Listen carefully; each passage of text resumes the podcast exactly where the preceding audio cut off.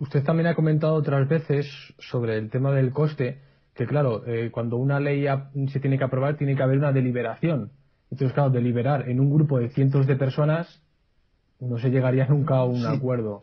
sí, hasta tal punto eh, la importancia de la deliberación anterior al voto es importante que incluso Rousseau en el contrato social la pone por delante incluso del voto, es más importante deliberar que votar.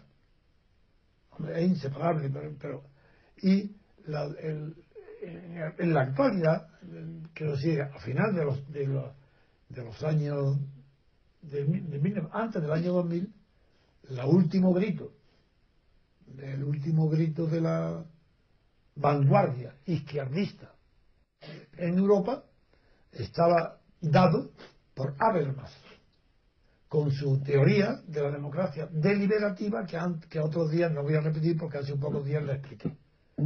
Pero la democracia deliberativa es absurda, no digamos la democracia directa. Si la democracia deliberativa es imposible, porque no se puede deliberar fuera de la sede ideada para concentrar a los deliberantes, como es el Parlamento, ¿cómo se va a tener una democracia participativa? ¿En qué foro? ¿En qué foro puede caber?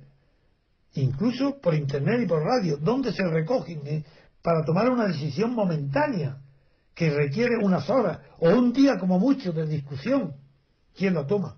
Si son millones y millones y millones de ciudadanos, de manera directa, como en Podemos eso sería regresar a las...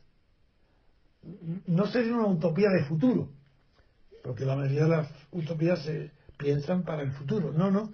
Esto sería una ucronía, porque implicaría colocando fuera del tiempo para regresar a aquellos momentos donde la humanidad, todavía en las cavernas, no distinguía entre deliberar y ejecutar.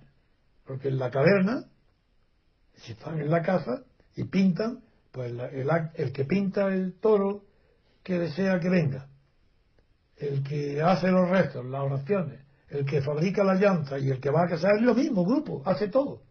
Pues eso es Podemos. La mejor representación gráfica de Podemos sería esa, cavernícola. Eso sería lo que el, el adjetivo que verdaderamente les corresponde son verdaderos cavernícolas.